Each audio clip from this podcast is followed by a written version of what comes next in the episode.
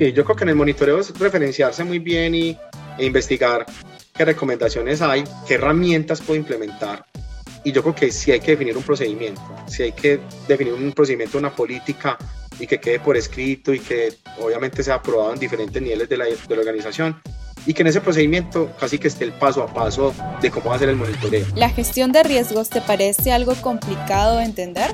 No te preocupes, en este podcast nos adentramos en el mundo de los riesgos con reconocidos invitados para que conozcas de manera simple la gestión de riesgos mientras vas haciendo otras cosas.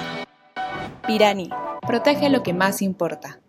Hola, hola, ¿cómo están? Sean todos bienvenidos y bienvenidas a nuestro podcast Escuela de Gestión de Riesgos de Pirani, el espacio donde aprendes sobre gestión de riesgos de una manera simple y sin tanto enredo. Pues como es de costumbre en este podcast les traigo un invitado de lujo como cada episodio, esta vez desde Colombia. Está con nosotros Alejandro Jaramillo, quien es especialista en ingeniería financiera de la Universidad Nacional de Colombia y es especialista en finanzas con máster en administración financiera de la Universidad EAFIT en Colombia.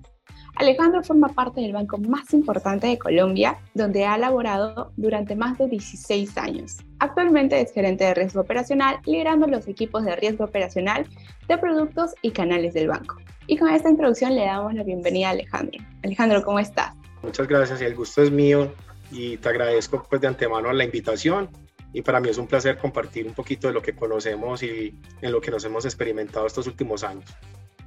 Pues muchas gracias por acompañarnos acá. Es un verdadero gusto tenerte en este espacio donde vamos a estar hablando del monitoreo de riesgos. Alejandro, vamos a darle un doble clic a este tema para ver cómo realmente se tendría que estar realizando un correcto monitoreo. Tengo muchas preguntas que hacerte en este espacio, así que podemos ir empezando. ¿Tú crees que podamos partir definiendo en qué consiste el monitoreo de riesgos? Bueno, pues para darte esa definición, a mí me gustaría pues como empezar con una introducción corta sobre las etapas quería contener un modelo de administración de riesgos. Entonces, digamos que el monitoreo hace parte de las etapas, pero no es la etapa inicial, pero hace parte integral de cada uno o de todo el ciclo pues, de gestión de riesgo en general. Entonces, para tener pues como un marco completo de gestión de riesgos, debemos comenzar con una identificación de riesgos, donde esa identificación como primera etapa debemos generar mucha cultura, generar un procedimiento y unos estándares para poder identificar los diferentes riesgos a los que se expone cualquier entidad, sea financiera o sector real. Digamos que en este momento la regulación exige un poquito más sobre el sector financiero en esa gestión, pero claramente los riesgos pues, nos pueden traer consecuencias y pérdidas a cualquier entidad. Eso no importa si es sector real o financiero y por lo tanto pues, la recomendación es tener pues como todo implementado. Entonces en la identificación de riesgos con las personas expertas en el negocio, en los procesos, es importante empezar a definir qué riesgos me pueden a mí impactar el cumplimiento del objetivo de los resultados y hacer como un mapa donde coloque pues, los diferentes riesgos, ¿cierto? Esa es la primera etapa. Luego, cuando tengo los riesgos ya identificados, paso a una medición. Esa medición, obviamente, dependerá de la evolución que tengamos en cada una de las compañías donde lo estemos implementando. En un principio, esa medición se basaba en modelos cualitativos, donde definían una escala, era muy crítico o es muy bajo. Obviamente, con el paso de los años se han incorporado pues, elementos estadísticos para empezar a tener temas de medición ya con eh, temas de impacto, de frecuencia, y tener modelos que agreguen esas dos variables y poder, pues, obviamente, eh, medir y saber más o menos qué calibración tiene cada uno de esos riesgos. Luego que los tengo medidos, obviamente hay una tercera etapa que es la etapa de control. Cuando yo tengo los riesgos, es relevante que a cada uno de los riesgos que yo estoy identificando en mi mapa o perfil de riesgos, yo le asocie los controles que tiene implementado en la actualidad para que esos riesgos no se materialicen o si se materializan tengan un impacto menor para la compañía.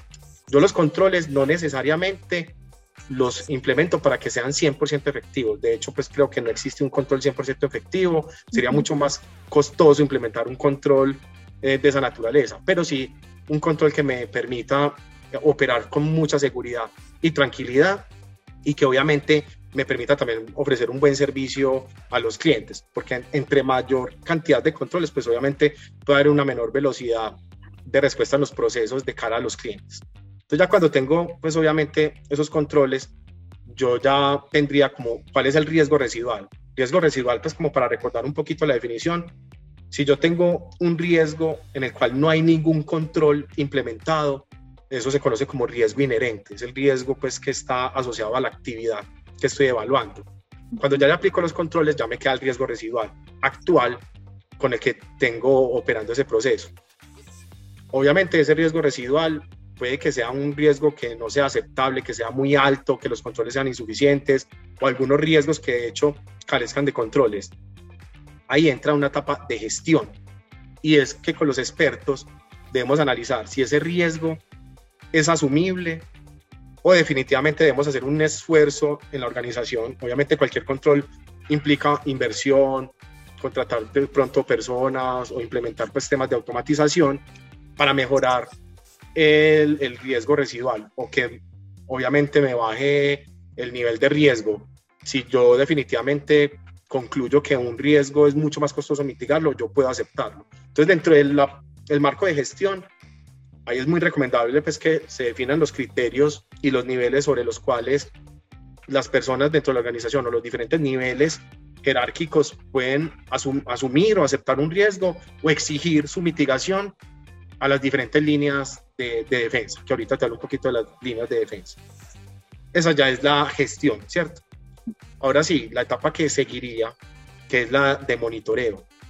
Cuando yo ya tengo identificados los riesgos, valorados los riesgos, los controles, tomé decisiones sobre ese riesgo. Esas decisiones pudo haber sido aceptarlo sin planes de acción, exigir más controles o, definitivamente transferir el riesgo a través de, pues obviamente, las pólizas de seguro que me pueden ayudar a evitar un impacto grande para el PIG de la compañía.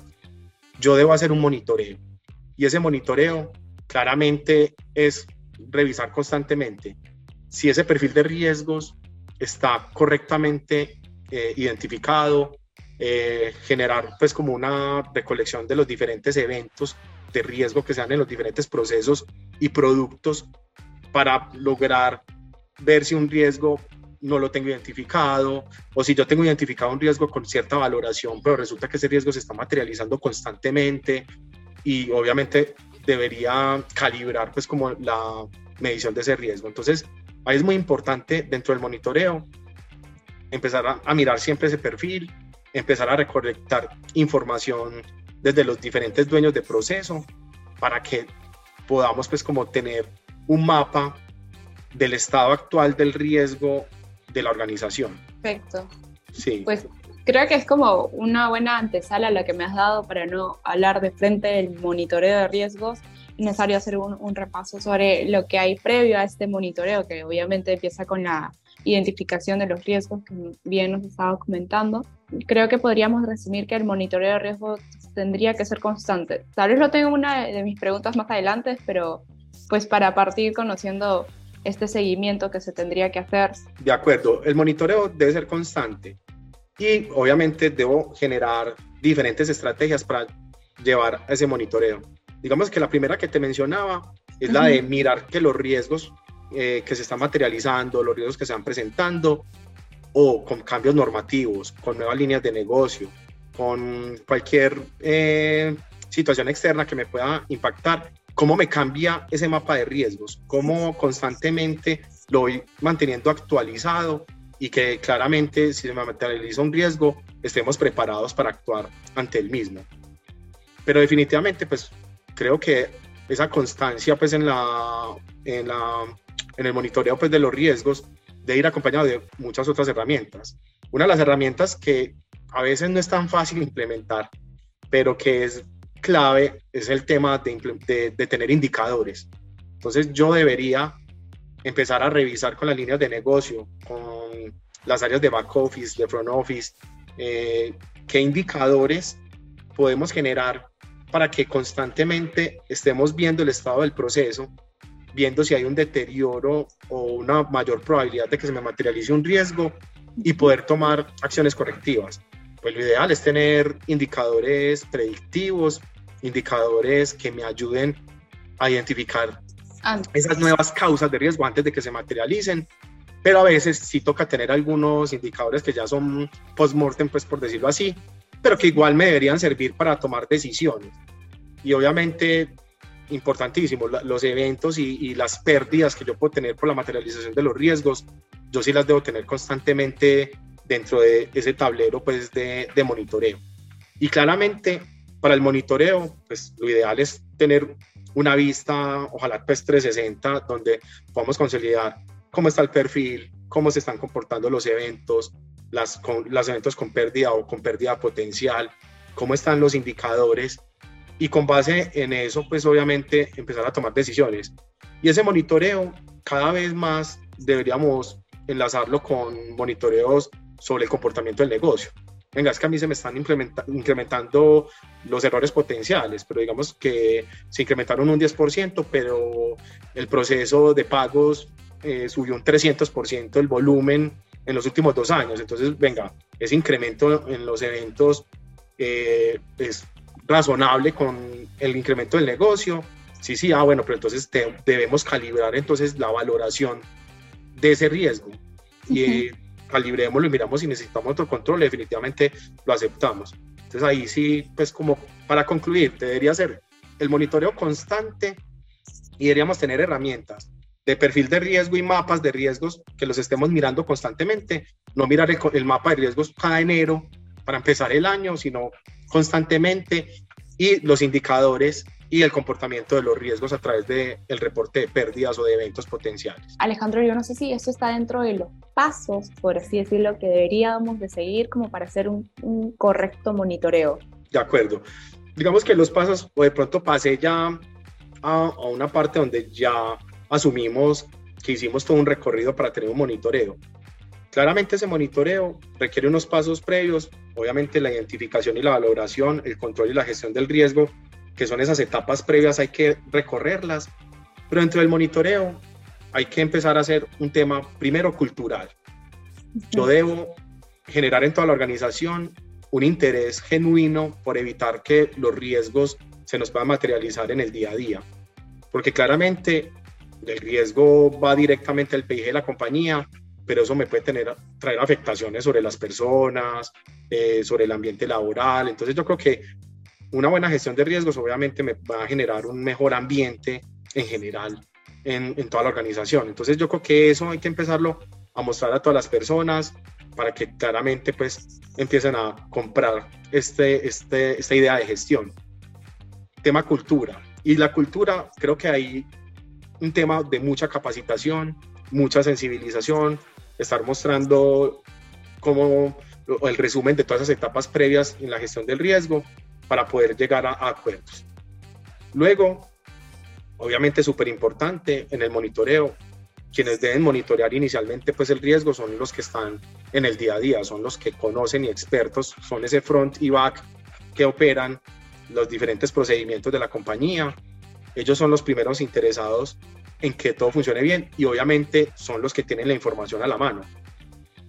Y claramente con ese tema cultural, generar esa motivación a reportar los eventos, a reportar los indicadores, a reportar el estado actual del proceso para que eh, todas, las, todas las partes de la organización tengamos conciencia de dónde puede haber un deterioro o no y que claramente podamos eh, gestionarlo y tomar decisiones oportunamente.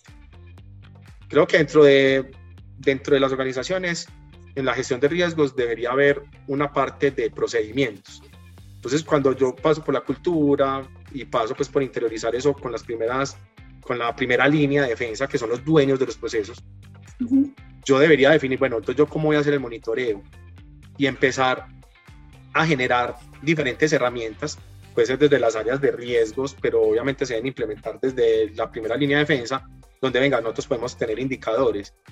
¿Qué tipo de indicadores? ¿Cómo los podemos mostrar? Desde riesgos, ustedes eh, nosotros consolidamos los mapas de riesgos, pero obviamente necesitamos el insumo de los diferentes procesos para poder actualizar ese mapa y tenerlo o presentarlo pues en los diferentes niveles de la compañía. El reporte de pérdidas, súper importante, que evitemos satanizar al que se equivoca. Yo creo que acá hay que fomentar, venga, tuve un error, lo correcto es reportarlo, porque obviamente todos vamos a tener errores. Entonces, repórtalo. Con ese reporte, claramente, dentro del, dentro del procedimiento que se definiría en riesgos, es bueno, yo como consolido esos indicadores que van a compartir, cómo consolido ese reporte de eventos, dónde consolido ese mapa para poderlo tener pues como eh, consolidado, por decirlo así, en una vista donde yo pueda tener el monitoreo constante. Y el monitoreo constante no es que lo haga el área de riesgos pues con el insumo que entregan. Digamos que el área de riesgos debería consolidar o la persona dentro de la primera línea de defensa o dueño de proceso que, que, tenga la responsabilidad de hacer ese monitoreo, no necesariamente tienes que tener un área de riesgo, porque acá podemos tener área, eh, eh, empresas de sector real que no necesariamente van a tener una infraestructura en riesgos. Bueno, entonces esa persona o ese responsable va a consolidar. Con los indicadores y con las pérdidas y con todo lo que tenemos ahí, deberíamos generar unos temas de alerta. Claramente, dependiendo pues como de la alerta que me genere todos esos insumos que me, que me han entregado, ya escalar pues a los diferentes niveles pues las alertas con propuestas pues de, de mitigación. Creo que es ideal cuando estoy haciendo el monitoreo, pues obviamente el área de riesgo lo va a mirar eh, constantemente. Los dueños de proceso también deberían constantemente saber dónde se están equivocando, qué están perdiendo, cómo está su nivel de riesgos y tomar decisiones. Y de manera periódica, sí deberíamos ir subiendo hasta los más altos niveles directivos de la compañía mostrando el monitoreo. Entonces, digamos que el monitoreo inicialmente, áreas de riesgos con los dueños de los procesos, luego pasar a un nivel directivo más alto hasta llegar a los vicepresidentes y mínimo, mínimo semestralmente, que de hecho pues la norma en Colombia no lo, no lo exige semestral, pero pues obviamente por demanda nosotros iríamos con, con, con, menor, con mayor frecuencia ir a la junta directiva. Este es el estado de riesgo. Esto es lo que nos está pasando. Esto es lo que tenemos en el mapa de riesgos. Estos son los principales indicadores. Estas son las alertas. Esto es lo que la administración, o sea, los dueños de los procesos, acompañados del área de riesgos, implementaron durante el periodo para fortalecer pues el tema de gestión de riesgos, o sea, que bajen esa cantidad de alertas y que estemos en un semáforo verde y podamos continuar pues trabajando sin problema, que el negocio pueda ser escalable, es decir, crecer con un nivel adecuado del riesgo y obviamente que los directivos, que son los que tienen mayor responsabilidad, entre comillas, pues obviamente estén tranquilos y también nos puedan retroalimentar para fortalecer un poco más eh, algunos procesos o, o, que queden tranquilos también. Claramente, no necesariamente en el monitoreo es para, como decimos coloquialmente en Colombia, dar palo, ¿no? El monitoreo también es para resaltar todos esos avances que se han tenido y esas mejoras en las métricas que se podrían haber generado durante el periodo para ver si lo aterrizo bien lo que me estabas contando. Eh, dentro de los pasos, me estás contando que primero está el monitoreo por parte de los responsables de los procesos de la organización. Ahora, esto después se tiene que ir escalando, podríamos ir como segundo paso, ahí tú me corregirás, eh, a escalarlo con cargos más altos, ¿no? Hasta llegar a la junta directiva. Algo que me, me pareció importante también es que según Colombia me dices que es semestralmente lo que dice la norma, pero obviamente una organización lo puede hacer en, tiempos más cortos. Tú me estabas hablando también de la cultura de riesgos. ¿Esto entraría dentro del primer paso, por así decirlo? O sea, el, el monitoreo de los responsables del proceso tiene que estar acompañado con una cultura de riesgos que involucre a toda la organización. De acuerdo. Acá hay que desplegar comunicaciones generales a toda la organización y también comunicaciones específicas a las áreas, donde normalmente lo hacen las áreas de riesgos, pero habría que mirar qué rol, porque obviamente no necesariamente va a ser una entidad financiera, qué rol lo puede hacer y empezar a socializar cuál es el norte y lo que quiere la alta dirección en la gestión de riesgos. Claramente si la alta dirección es clave que ellos le crean a la gestión del riesgo para que puedan apalancar esa inversión, porque claramente gestionar el riesgo es costoso, ¿cierto? Pues entre comillas, pero es mucho menos costoso gestionar el riesgo desde la cultura de lo preventivo que esperar a tener un, un, evento de alto impacto y que de hecho hay eventos de riesgo pues que han quebrado compañías muy grandes. Entonces, digamos que puede sonar costoso porque no, me está, no se me está materializando un riesgo a la vista probablemente, pero a largo plazo es mucho menos costoso. Con ese lineamiento pues desde la alta dirección establecer pues un, un, mapa pues de, de, cultura, cómo aterrizo toda la organización y tengo que montar a los dueños de procesos en, esa, en, en, ese bus, pues por decirlo así. Ellos deben ser los primeros interesados en tener ese monitoreo, además de las otras etapas, claramente, pero ese monitoreo, creerle al monitoreo, creerle a la información, súper importante, la información debe estar muy conciliada para que no vayamos a tener temas de credibilidad eh, posteriormente, ¿cierto? Si yo estoy constantemente cambiando la información y diciendo que, que estas métricas están mal medidas, pues claramente eso va a jugarme un poquito en contra. Entonces ya con esa cultura y con ese tema pues de los lineamientos desde la alta dirección, claramente, y con los roles, o sea, la primera línea, los dueños de los procesos, obviamente riesgos súper activo en eso, eh, sí deberíamos tener ese procedimiento, venga, yo voy a medir, voy a hacer el seguimiento de la gestión del riesgo a través de estas herramientas. Obviamente el mapa de riesgos, indicadores sobre el negocio, indicadores de, de riesgo clave, eh, temas de reporte de eventos de riesgo o temas pues de cómo se está comportando una cartera, un portafolio, porque obviamente esto puede ser replicable a cualquier tipo de riesgo. Eh, me quedé pensando en lo que habías comentado sobre los, los reportes de pérdidas. ¿Estos cada cuánto se deberían de, de dar al, al, área correspondiente, por ejemplo? De acuerdo. Yo debería ser muy exigente en el reporte de pérdidas, porque claramente eso es uno de los mayores insumos que me, que me ayudan pues, a calibrar el riesgo y a revisar si tengo la necesidad de un mayor control dentro de un proceso. Es Obviamente es complejo, pero por ejemplo a nosotros nos ayuda un poquito la norma en la parte financiera, donde eh, los eventos de riesgo operacional, por ejemplo, deben reportarse en cuentas contables específicas de riesgo operacional y es una obligación normativa.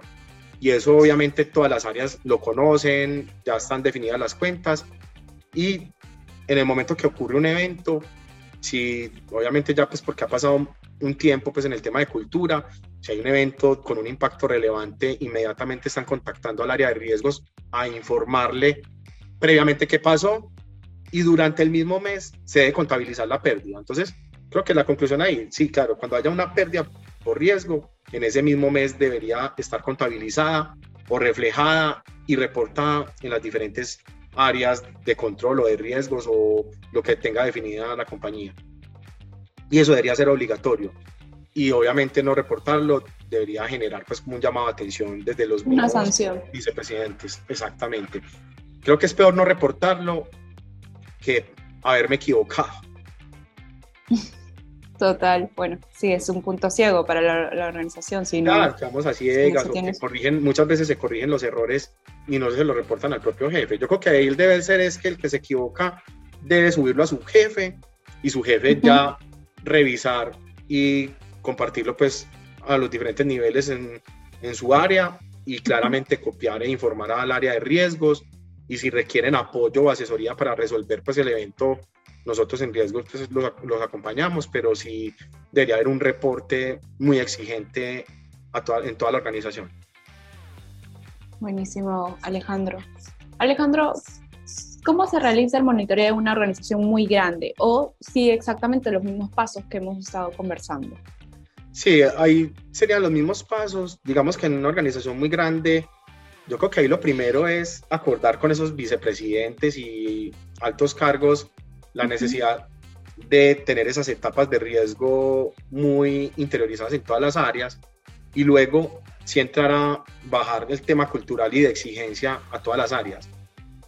Como son organizaciones de miles de personas, de donde se pueden mover recursos pues por millones de dólares, Claramente, sí cada área debería generar los insumos y de manera centralizada, digamos que ser reportados al área de riesgos para que dentro de un tablero de control eh, grande podamos consolidar la información y poder tener un panorama de la organización completo y poderlo ir socializando en los diferentes niveles de la organización.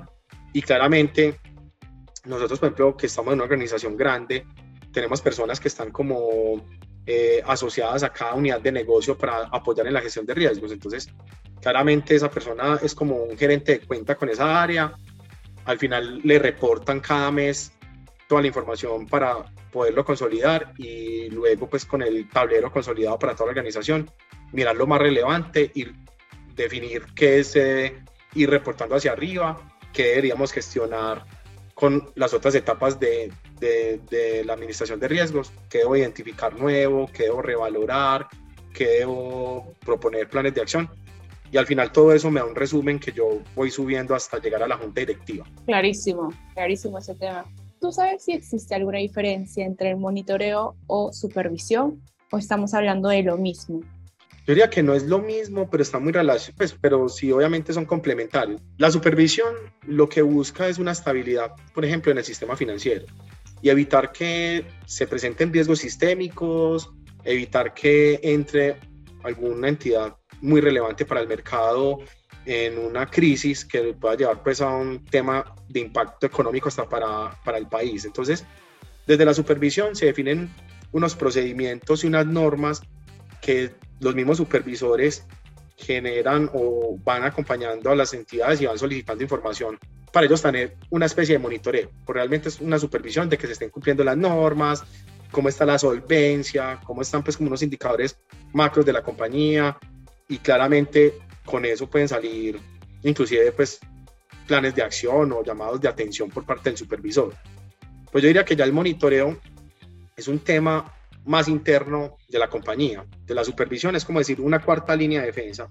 La primera línea de defensa son los dueños de los procesos. La segunda línea de defensa son las áreas de riesgos, por ejemplo, quienes definimos el marco de actuación y las herramientas y asesoramos y acompañamos. La tercera línea de defensa es la auditoría interna, donde obviamente ellos entran también a chequear y, a, y hacer sus pruebas de recorrido para identificar desviaciones digamos que una cuarta, que puede ser como la revisoría fiscal y, la, y los reguladores, pues ya ellos miran esos temas un poquito más macro y sobre todo el, supervisor y va entrando pues a, chequear con unos indicadores y con información que le piden a las, a las diferentes entidades. Entonces, digamos que la, la, supervisión está en una cuarta línea, más el monitoreo está en una primera y segunda línea. Me parece interesante lo que me dices de la, la diferencia que podríamos tener entre la primera y la cuarta línea en relación a la supervisión, que ya me está quedando claro. Entonces, si hablamos de supervisión, es algo mucho más macro, es un seguimiento más general y el monitoreo pues debería ser como más específico en, el, en el riesgo que, que estás viendo ahora. Sí, claro que en la supervisión que hemos notado en los últimos años en los diferentes eh, países, cada vez más los reguladores van entrando a más detalle en los procesos y van pidiendo como mayor volumen de información. Obviamente con los avances en analítica y en, minería de datos, pues cada vez es mucho más fácil moler millones de datos y poder generar alertas desde la supervisión. Pero claramente hay un detalle mucho más específico en el monitoreo pero al final todo eso se complementa para tener un mejor ambiente de control general dentro de la compañía. La supervisión está más en las entidades gubernamentales que acompañan y, generan las normas y, la reglamentación y los marcos de actuación para las diferentes entidades. Y ya el monitoreo sí está más asociado a la primera línea de defensa, que son los dueños de proceso y de unidades de negocio, y a las áreas de riesgo. Perfecto, clarísimo.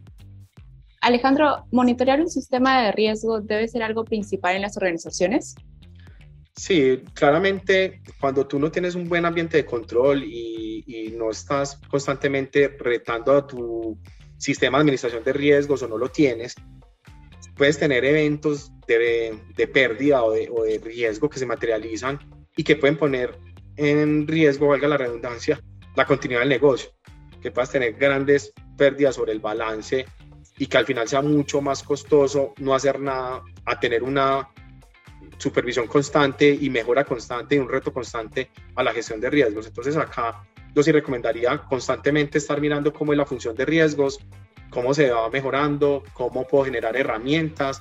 De hecho, pues pueden haber herramientas in-house, pueden haber herramientas que se contratan ya para o se, o se compran pues para la gestión de riesgos. Pues yo sí debería tener una evolución eh, radical e incremental en la gestión de riesgos, que no está expuesto a un, tema de, de, cyber, un, cyber, ciberataque. Obviamente, si yo me quedo quieto y no me estoy actualizando de cómo son los controles, las últimas brechas que se deben cerrar, por decirlo así, pues claramente voy a empezar a, a poner en riesgo la continuidad de mi negocio. Entonces, sí es constante y el mundo y obviamente después del, 2019 y 2020 sí que va en una evolución y en una velocidad increíble. Esto cada día son mayores las, las vulnerabilidades y los temas que se pueden detectar. Y yo creo que obviamente no tener un ambiente de control robusto y que revise cómo está mi gestión de riesgos, pues claramente me ponen en una mala posición. Desventaja total pues, para lo que estamos viviendo. De acuerdo.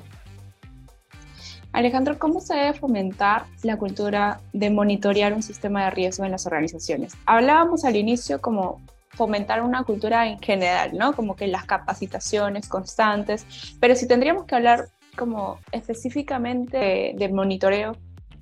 De acuerdo, yo creo que en el, en el monitoreo yo debería seleccionar unos indicadores muy claves dentro del monitoreo. Por ejemplo, el comportamiento de las pérdidas, cómo se están generando las pérdidas, qué tanto pierdo, y empezar a generar retos sobre eso. Pues, definir un apetito, qué tanto quiero perder con un negocio creciendo a este nivel y empezar a generar como un reto sobre las diferentes áreas donde yo proponga perder menos o perder máximo lo que yo estoy esperando perder, que no me exceda pues por un riesgo, por decirlo así, inesperado.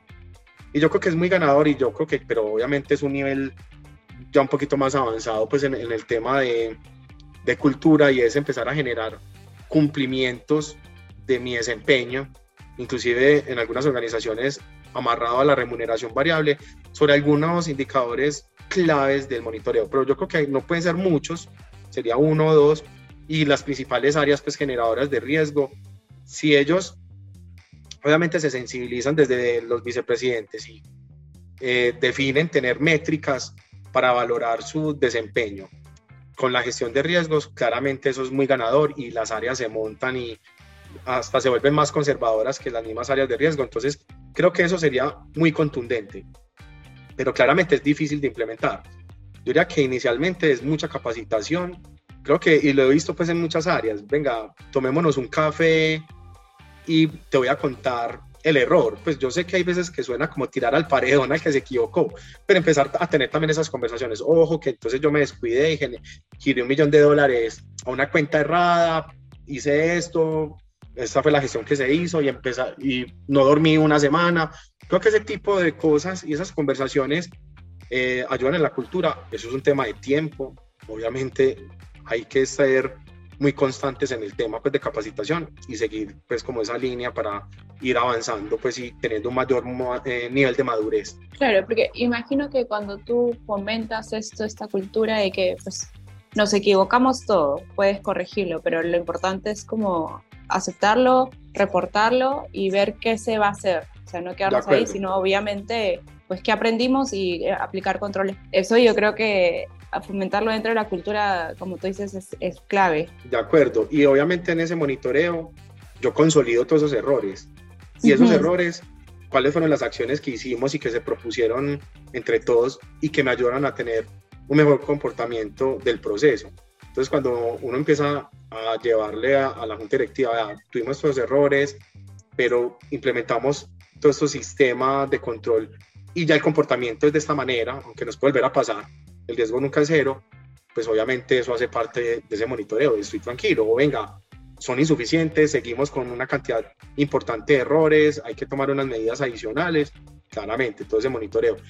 Y que ese monitoreo no sea como que estamos satanizando a las áreas, venga, es que me están mostrando en la junta directiva que yo me equivoco, no, yo creo que es importante mostrar el estado de, las métricas que habíamos hablado para el monitoreo y también el tema de la gestión. Pues obviamente todo esto se combina con todas las etapas de gestión. Al máximo. Alejandro, estamos llegando ya al final del episodio, se nos está pasando súper rápido el tiempo y quisiera que me puedas comentar qué buenas prácticas podríamos implementar para llevar un correcto monitoreo de riesgos. Sí, yo creo que en el monitoreo es referenciarse muy bien y, e investigar qué recomendaciones hay, qué herramientas puedo implementar y yo creo que sí hay que definir un procedimiento, sí hay que definir un procedimiento, una política y que quede por escrito y que obviamente sea aprobado en diferentes niveles de la, de la organización y que en ese procedimiento casi que esté el paso a paso de cómo va a ser el monitoreo.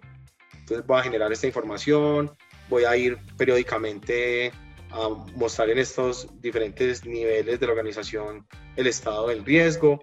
Súper importante, roles y, responsabilidades desde la junta hasta los cargos eh, que están en el día a día, esos roles y responsabilidades en el monitoreo, esa exigencia que hablamos de tener que reportar, de tener que construir indicadores claves, no llenarme con 1500 indicadores, sino los que son los estratégicos y empezar a consolidar, buscar herramientas de consolidación. No necesariamente tengo que comprar un aplicativo, pues, obviamente tengo herramientas que me pueden ayudar a generar tableros de control eh, que puedan ser fácilmente desplegables y, amigables pues, para entender la información.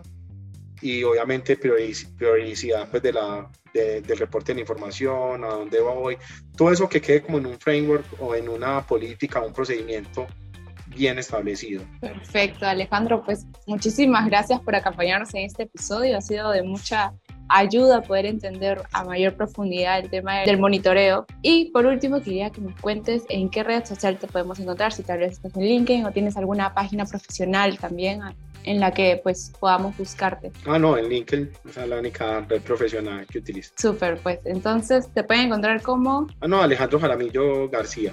Ah, perfecto. Entonces ya saben, nuestros oyentes, cómo lo pueden buscar en LinkedIn.